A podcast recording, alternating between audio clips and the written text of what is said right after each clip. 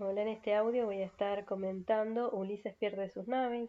Ulises es el héroe aqueo, griego, que tuvo la idea del caballo de Troya que pudo, a través del cual se pudo derrotar a Troya. Entonces, Ulises una vez que ganó esa guerra, él y sus hombres tienen que volver a sus casas. Están en Troya, tienen que volver a sus respectivos lugares. Ulises vive en Ítaca, entonces tiene que hacer todo el viaje por mar para llegar a Ítaca. La cuestión es que está enojado con él Poseidón, el dios de los mares, porque Odiseo o Ulises había cegado a su hijo, el cíclope Polifemo. En este caso, Ulises pierde sus naves, tiene eh, la historia del encuentro de Ulises con Eolo, el dios de los vientos, y con eh, otros personajes que tienen dificultades, problemas y que va a hacer que Ulises termine perdiendo todas sus embarcaciones. Bueno, voy a leer solamente la parte de Ulises y Eolo.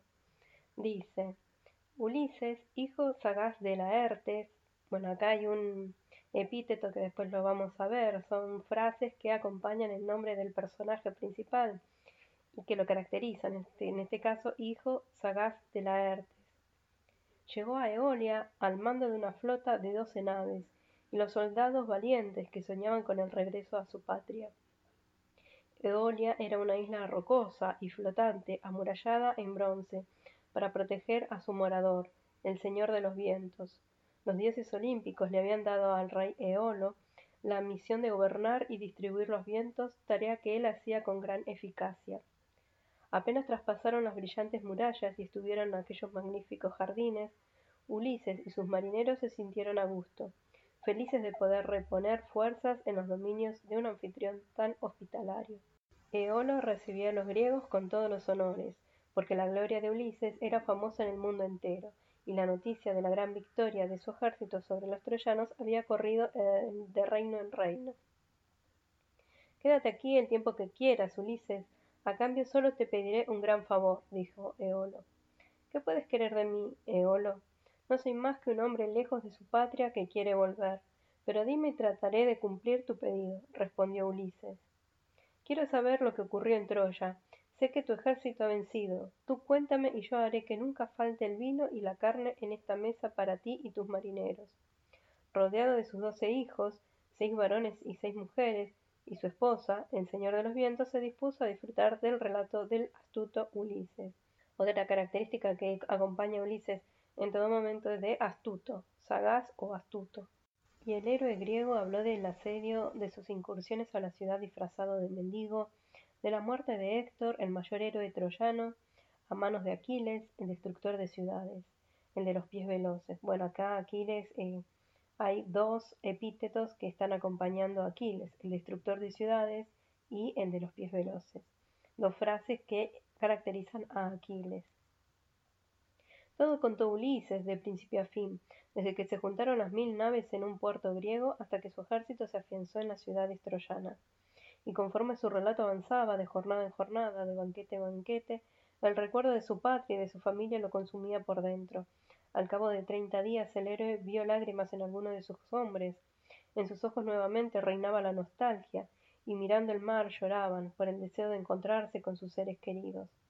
El mar, el inmenso mar los separaba, el anchuroso mar cuyas aguas batía Poseidón, enemistado con los griegos y aún más con el propio Ulises, aunque todavía no habían comenzado las verdaderas penurias, porque estaban allí en Eolia y el Señor de los Vientos era muy generoso con los viajeros. Cuando Ulises le comunicó su deseo de irse, Eolo se mostró muy comprensivo, y luego le dijo Ven, Ulises, te daré un regalo.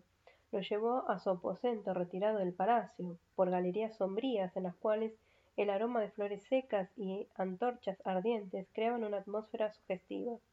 Ulises, el de heroica paciencia, acá hay otro epíteto, el de heroica paciencia, es una frase que caracteriza a Ulises y lo acompaña. Ulises sintió que pronto se le revelaría un secreto y así fue. Eolo tomó algo de un arcón, un gran odre de cuero de buey cerrado. Aquí dentro, prudente Ulises, están todos los vientos atrapados, menos el céfiro, pues ese te llevará a tu querida Ítaca. Todo lo que debes hacer es mantener este odre bien cerrado y no abrirlo por ningún motivo. ¿Acaso podría recibir un marino un obsequio más necesario, el viento que lo llevaría de retorno a casa? Ulises ató el odre a la proa del barco con un hilo de plata y le informó a los hombres que debería permanecer cerrado siempre. De ningún modo deberán abrirlo, sépanlo. Si los mantenemos tal como está, tendremos vientos suaves y favorables. Durante nueve días navegaron sin ningún contratiempo. En todo el trayecto Ulises no durmió y se mantuvo en el timón.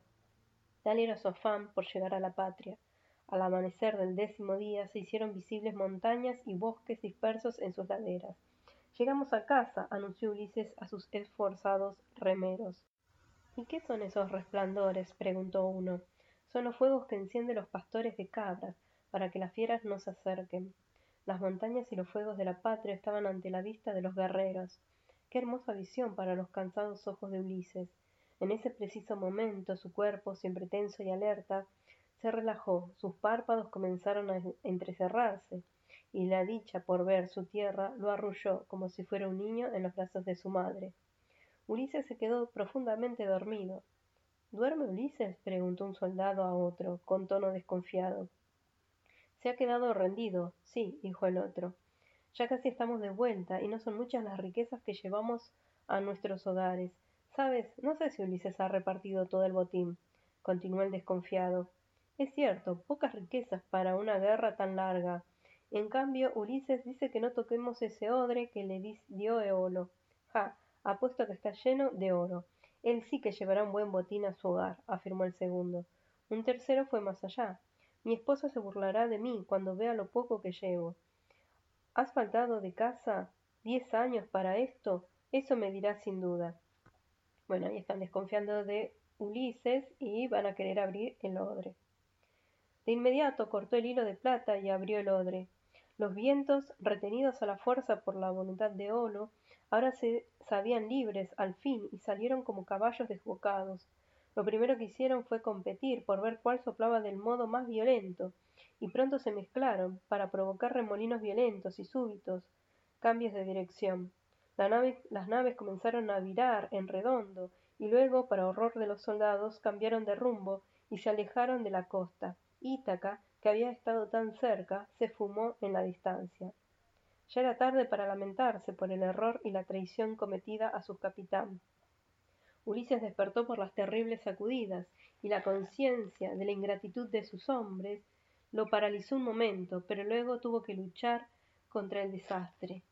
Los maderos crujían, los hombres arrepentidos lloraban y le rogaban perdón. Siempre fui justo con ustedes, ¿por qué me traicionaron? ¿Acaso no repartí en partes iguales cada botín? Los sollozos y lamentos abundaron. Nada consolaba a aquellos hombres curtidos. La estúpida ambición los había cegado y ahora no tenían cómo volver atrás.